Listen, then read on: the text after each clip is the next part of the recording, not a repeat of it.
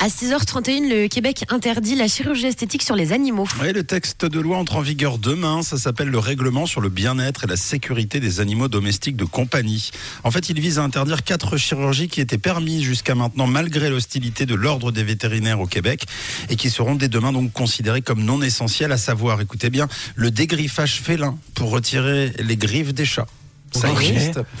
La taille des oreilles pour modifier l'apparence du chien, ça arrive euh, souvent euh, avec euh, certains animaux. Vous avez jamais vu ça Non, je savais pas que Mais je ça savais existait, pas du moi. tout non plus. Si, si, par- pour les rendre pointus, par Ok. exemple, les oreilles, ça donne un côté Oh. plus, euh, plus agressif euh, C'est à fou de certains faire chiens.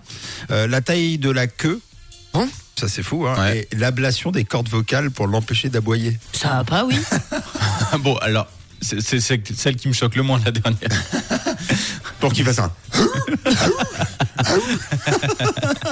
Bon, c'est une bonne nouvelle. Ouais, c'est une très bonne nouvelle. Vraiment. si chez nous en Suisse la dignité des animaux est protégée par la Constitution, d'autres pays euh, sont devenus des spécialistes de la correction esthétique sur animaux comme les États-Unis. Donc c'est vrai que nous ne ça nous concerne pas parce que c'est pas vraiment euh, dans la culture, Ouais.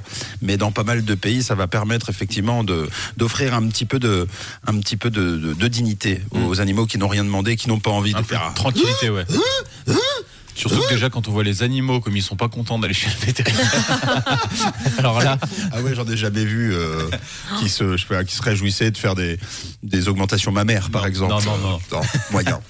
6h33 les amis.